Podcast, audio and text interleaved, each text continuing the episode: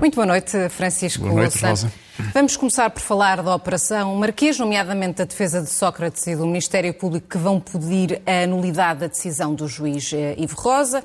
Este deve ser, de resto, o único aspecto em que ambos estão de acordo, por causa de uma alegada alteração substancial dos factos. São decisões justificadas, na sua opinião? Bom, são estratégias de, da defesa de José Sócrates que se, que se compreende, porque ele conseguiu eh, focar eh, a, acusação eh, numa única, num único con, conjunto de, de, de, matérias, enfim, decisão do, do juiz Ivo Rosa, eh, e ele invocará que eh, essa alegação de corrupção não tinha sido ainda antes tratada, visto que Carlos Santos Silva era apresentado como um intermediário e não como um corruptor. É lógico dentro da estratégia de, de defesa.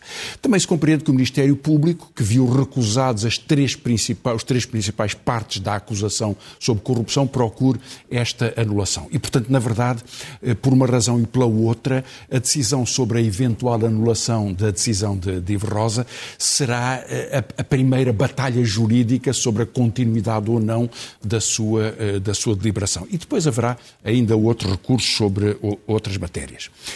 Mas isso creio que é o processo normal.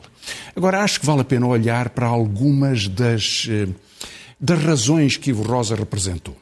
Eu aqui, eh, Rosa, no, no, logo que surgiu a, a decisão, eh, centrei-me muito sobre um aspecto que acho importantíssimo, que é a escolha de Ivo Rosa de não fazer a acusação ou não prosseguir a acusação por delitos fiscais. Eu acho que não, não por ser este caso em particular, porque em qualquer caso em que haja qualquer razão para fazer uma investigação sobre rendimentos não declarados, deve ser avaliado também o significado do, eh, do, da, da, ilicitude fiscal que representa essa não declaração. Agora, eu queria olhar para um outro aspecto que é, eh, talvez até tenha mais consequências, que eu acho que é talvez o núcleo mais grave da decisão de Ivo Rosa. E que não é só dele. Ele vai buscar uma decisão de uma secção do Tribunal Constitucional. É, é o entendimento de que um crime de corrupção, que tem um prazo longo, de 15 anos de prescrição, Ehm, mas eh, esse prazo deve ser reportado ao contrato original e não aos pagamentos que decorrem desse contrato. Eh, que tenha que haver uma prescrição, eu compreendo. Que ela possa não existir em crimes de uma colossal gravidade, como o genocídio, compreende-se, mas nos crimes, sejam eles graves, o Estado deve fazer uma investigação em tempo próprio, seja em 10 anos, em 20 anos, enfim, o que se entender. Mas tem que haver um limite para que não possa haver eh, uma, enfim, uma, uma promoção da incapacidade de, de, de punição do crime. Que é o que acontece agora, na sua opinião?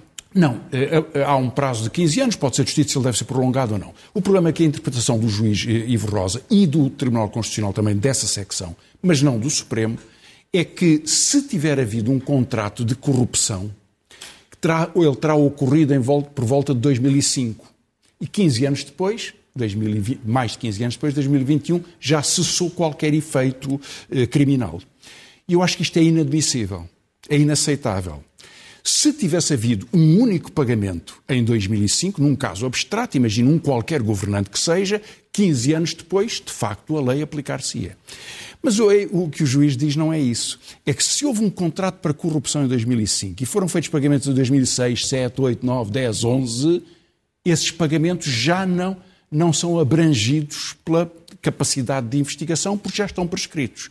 No limite, isto significaria que imagine que eh, uma empresa paga uh, secretamente corrupção a um ministro 100 eh, mil euros por, por, por mês e decide fazer isso em 2005 e paga-lhe todos os anos 1 milhão e 200 mil. E vai pagando durante 10 anos, durante 20 anos. Portanto, poderia estar a pagar agora.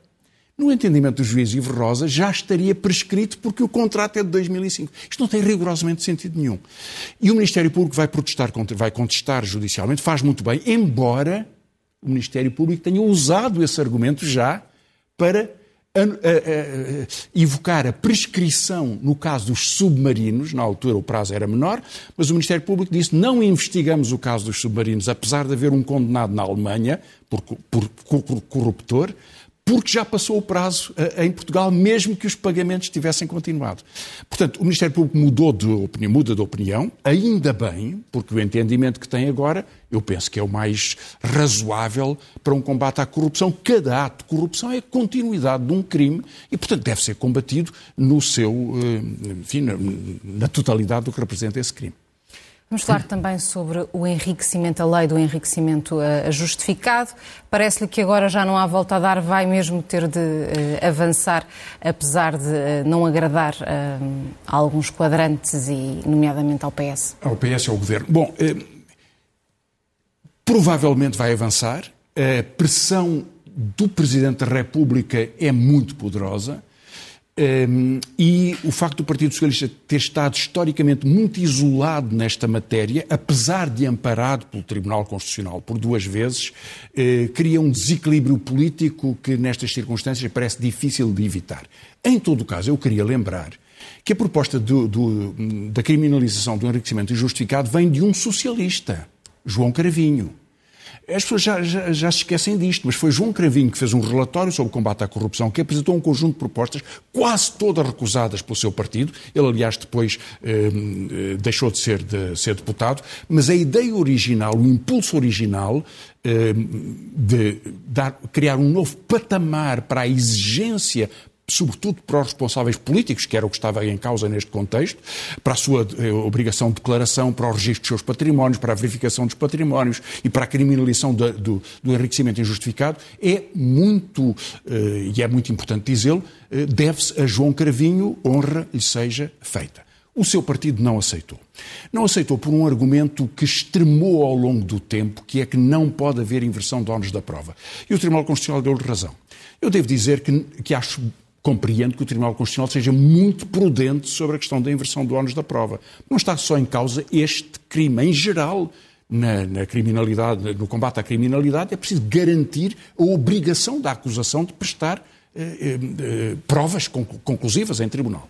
Embora haja um domínio em que isso já não acontece, que é o domínio dos delitos fiscais. E aí é o contribuinte que tem que provar eh, a sua a razão das suas declarações. Em todo caso, o direito penal é de outra dimensão e, portanto, muito cuidado aí eu compreendo. Mas creio que não se justificava perante as leis que o Parlamento aprovou. Agora, é verdade que eh, a situação mudou um pouco. Os juízes tinham apresentado em outubro uma proposta ao Governo, o Governo não aceitou.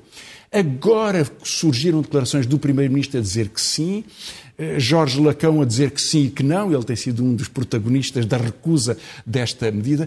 Mas entendamos bem, é razoável ou não que um dirigente, um responsável político, eh, um juiz, um deputado, um ministro, eh, um membro do Conselho de Estado que tem a obrigação de apresentar a listagem do seu património e que, se o esconde, deve ser punido por isso, ou se tem um incremento patrimonial tem que o justificar naturalmente, e ele pode ser totalmente lícito, lícito, é de admitir que assim seja, eh, mas tem que o justificar. E, portanto, é, é, todos, todos, todos os, os, desvios, todas as ocultações, toda a, a fraude que, se, que, ocorra neste tipo de, de, de, declarações deve ser punida porque é um crime. E é um crime que é um abuso de confiança perante a população que quer que os seus, eh, os seus eleitos e os seus eh, governantes eh, sejam, eh, cumpram regras fundamentais para a República. Portanto, eu acho que é possível que aconteça, que, que haja agora um caminho maioritário sem o Partido Socialista seria maioritário, se o Partido Socialista e o Governo já estão a dar estes sinais, melhor ainda, mas ainda a montanha pode parir um rato. Ainda pode sair uma eh, lei mais declarativa, mais intencional, sem, sem, sem meios de punição, sem, sem, sem regras de punição que sejam eh, muito exigentes neste processo. Portanto, ainda estamos no princípio, Rosa. Apesar das pressões do Presidente pressões. da República. Vamos falar agora do programa de resiliência e de duas apostas estratégicas, a ferrovia e a habitação. Isso. Talvez possamos ver então. Possamos sim.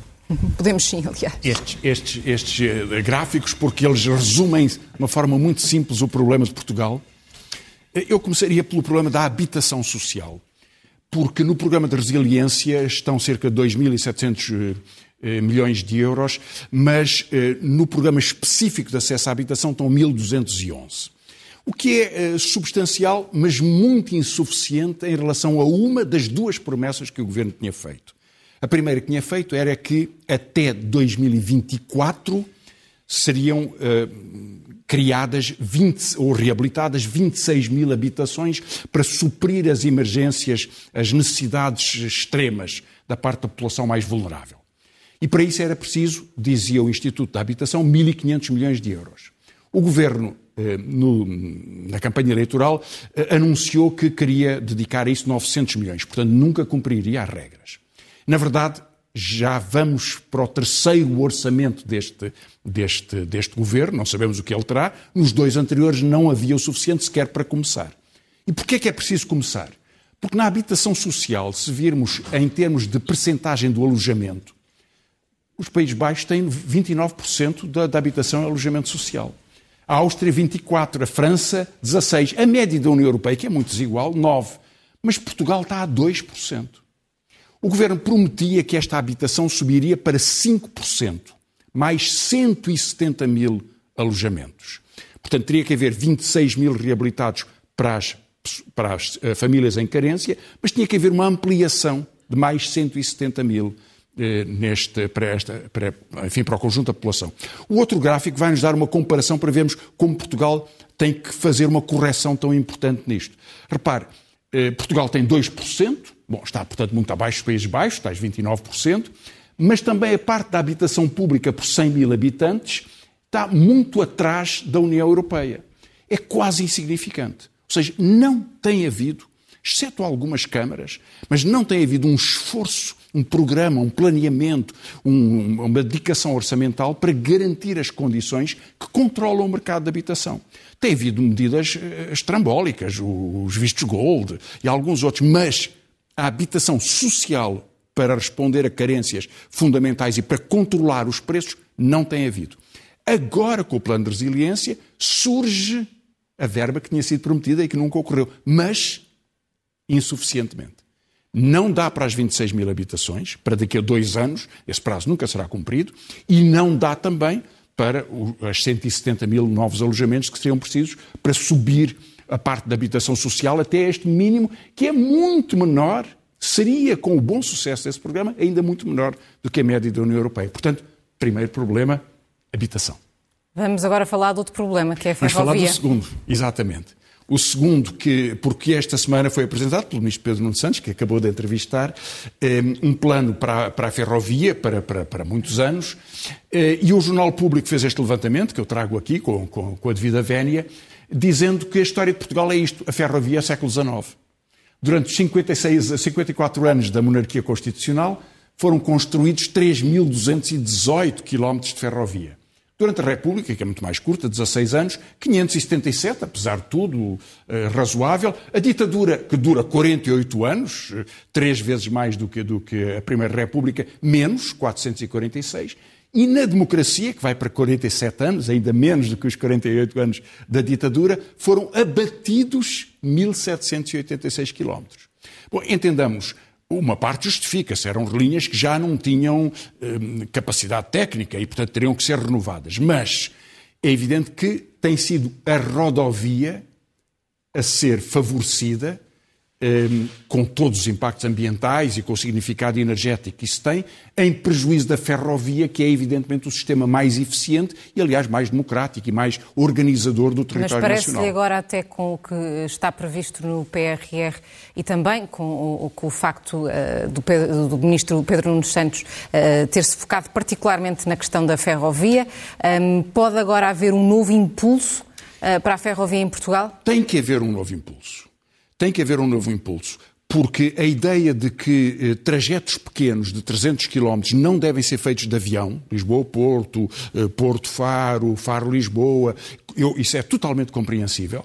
De, os, só eh, trajetos de média ou longa eh, distância que devem ser feitos de avião por razões de redução do tráfego aéreo e de, de, proteção da transição climática, e, portanto, é a ferrovia a aposta que é necessário eh, ter, eh, tanto a ferrovia de, enfim, de longo, longo curso, como eh, o transporte pesado dentro, de, dentro das cidades, ou seja, metropolitano, elétrico rápidos, etc. Só assim é que poderemos cumprir as metas de, alteração, de, de proteção climática e elas são decisivas para a nossa vida nos próximos oito anos. E, portanto, começar um programa destes é um bom sinal. Claro que ainda não está muito claras as etapas deste programa, porque este governo tem mais dois anos de mandato. Portanto, é muito importante ver o que é que acontece nestes dois anos, e este programa vai, tem que ir muito para além de dois anos, como é evidente, tem que ir a 10 anos ou a 15 anos, e, portanto, para ligar as capitais de distrito, para ligar a velocidade mais elevada entre as, os principais polos urbanos, as principais áreas metropolitanas da cidade, para ligar as redes internacionais, tudo isso é uma tarefa de grande folo, de grande investimento, e neste momento ainda, eh, digamos, o, o programa apresentado vai nesse sentido, é um bom sinal, mas é preciso ter os prazos, os meios, o rigor para assim garantir, e então teríamos uma revolução ferroviária em Portugal. Vamos passar para uh, outro, outro tema, uh, e de resto temos também aqui um gráfico, foi um assunto que acabou por dominar esta última semana, agitou o mundo do futebol e não só, porque se falou na questão uh, do negócio do futebol à boleia da, da Superliga Europeia. Exato, exatamente. Surgiu esta ideia de uma nova Superliga, que depois caiu, eram três países. Eh, França, Espanha e Inglaterra. Eh, depois isso caiu, enfim, depois com a Itália também, quatro. Eh, depois isso caiu.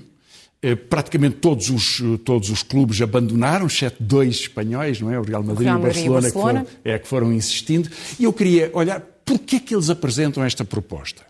Na verdade, esta proposta já vem na sequência de algumas coisas que têm vindo a ser feitas no futebol. Não foi a empresarialização não é muito nova. A empresarialização dos clubes passam a ser SADs, sociedade anónima, donos, investimentos de capital e não, digamos, a, a comunidade eh, clubística, não é? A comunidade associativa, eh, que, que, que toma conta dos destinos do clube. E depois também já foram dados passos nesse sentido. A Liga dos Campeões já não é uma Liga de Campeões, não é? Já tem outras equipas que não são o campeão nacional. Agora, é, eu creio que a explicação está em grande medida neste gráfico. Isto, isto são dados de eh, 2019, portanto, um ano normal. Tiremos 2020, em que foram anos normais. Sobre as receitas das duas principais ligas europeias, que é o Reino Unido e Espanha. Espanha passou, eh, passou à Alemanha. E depois comparando com Portugal. Portanto, o total das receitas eram 5.900 milhões de euros no Reino Unido, 3.400, bastante menos, em Espanha e cerca de 10 vezes menos em Portugal, 440 milhões. Bom, é uma dimensão diferente. Agora, como é que se distribuem estas receitas? Bom, isto tudo somado é um gigantesco negócio. O futebol talvez seja, se se comparasse com os países, talvez estivesse entre os 25 maiores economias do mundo. Portanto, é um gigantesco negócio, como se vê aqui, 5.900 milhões de euros. Bom, há muitas outras ligas também.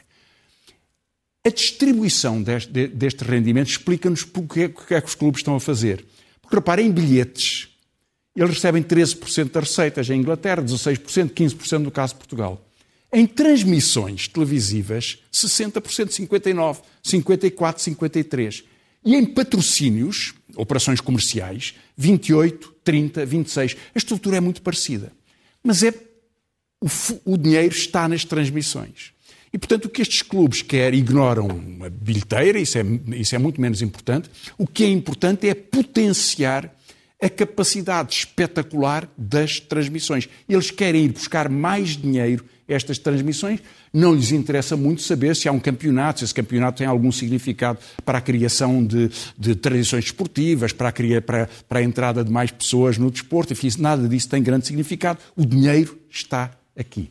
E há uma preocupação é que, de facto, o futebol tem vindo a cair na, na, capacidade de organização popular, sobretudo das camadas jovens.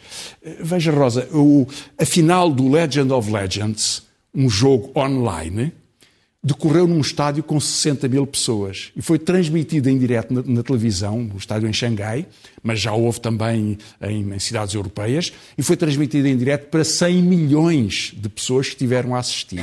Portanto, para muitos jovens, o jogo online, seja ele como for, é uma representação com uma participação mais ativa, ilusória que ela seja, mas há esta, esta noção da participação virtual do que estar a assistir a um jogo de futebol, mesmo que ele ainda desperte o coração de muita gente. E, portanto, há uma alteração do padrão do espetáculo que o futebol ocupava, que tem vindo a decair, daí o desespero de grandes clubes de futebol que querem ir buscar mais dinheiro o mais depressa possível, mesmo que isso seja uma fraca resposta para o problema que têm em mãos. Mas fica por aqui. A Superliga, com a certeza que não vai avançar. Sim, creio, Acho creio que, podemos morreu. voltar a, a sentar-nos e, e seguirmos com o próximo tema, que está relacionado com as propostas uh, sobre o teletrabalho. Uh, o PS apresentou um diploma. Um, para já, aquilo que se sabe é que os salários, uh, pelo menos o que está inscrito nesse diploma, é que os salários não podem ser diferentes entre quem está em trabalho remoto e quem não está. O que é que lhe parece uh, este diploma? É, essa ideia parece-me certa, muito razoável. Ela surge depois do Partido Socialista ter criado eh, problemas inexistentes e de se ter recusado a resolver os problemas mais importantes. Criou um problema inexistente ao declarar a obrigatoriedade do teletrabalho até dezembro.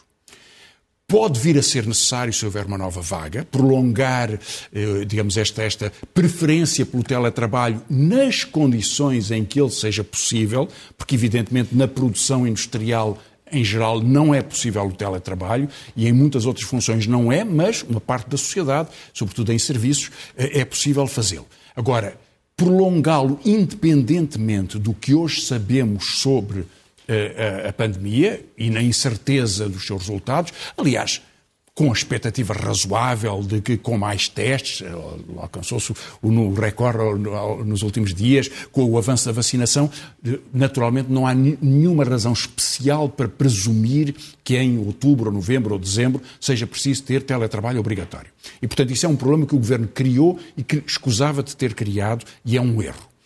Depois começou a surgir a percepção de que o teletrabalho conduzia a abusos sistemáticos.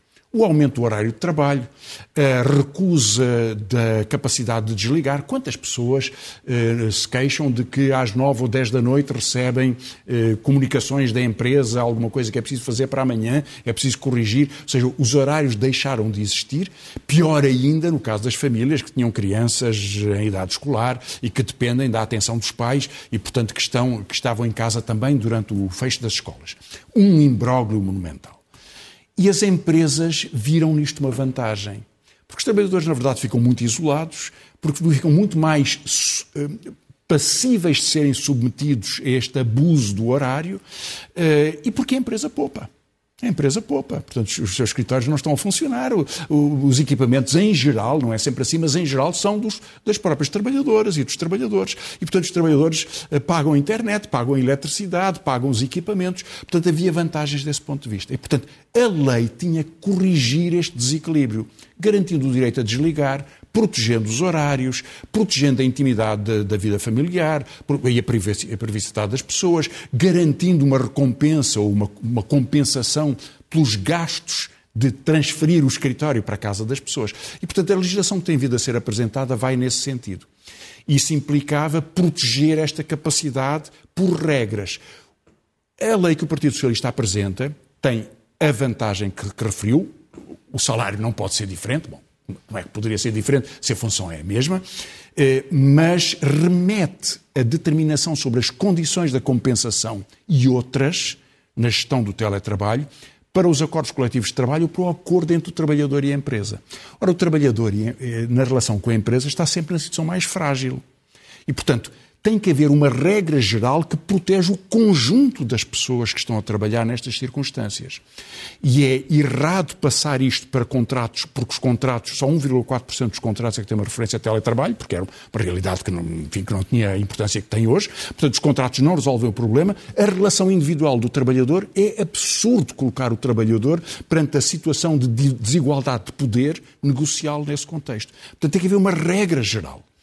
E, e, e, portanto, eu creio que ao não introduzir essa regra e ao remeter para a desigualdade entre o trabalhador e, o, e a empresa patronal, na verdade o governo está a dar luz verde à, eh, à continuidade ou ao silêncio. Abusos sobre, sobre, sobre estes abusos. Repare... Outro aspecto importante esta semana, o Estatuto do Trabalhador da Cultura, que foi aprovado em Conselho de Ministros na passada quinta-feira, mas com muitas críticas por parte com muitas críticas, das e, na verdade, associações do é, é verdade. E houve um outro sinal interessante também, que foi o Governo garantir já em abril que vai em janeiro aumentar o salário mínimo em 40 euros. Portanto, vai manter a trajetória até aos 750 com o qual se tinha comprometido. É um sinal interessante e é muito interessante politicamente porque é que ele surge tão cedo. Na verdade, na minha opinião, surge para compensar uma bomba atómica que o governo lançou, que é que vai eh, contrariar a promessa de pequeno aumento na função pública e contrariar outra promessa muito mais importante ainda, que era corrigir o IRS, os calores do IRS. Agora, eh, não há ainda muito a dizer sobre, sobre, sobre o Estatuto da, da, Cultura, porque ele não é conhecido, foi anunciado.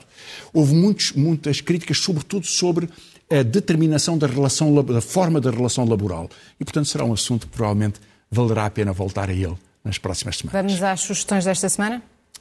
Hoje é o Dia Mundial do Livro, mas eu trouxe discos. Nas próximas semanas, muitos livros. Mas eh, surgiram em poucos dias muitos discos importantes e eu vou só referi-los brevemente.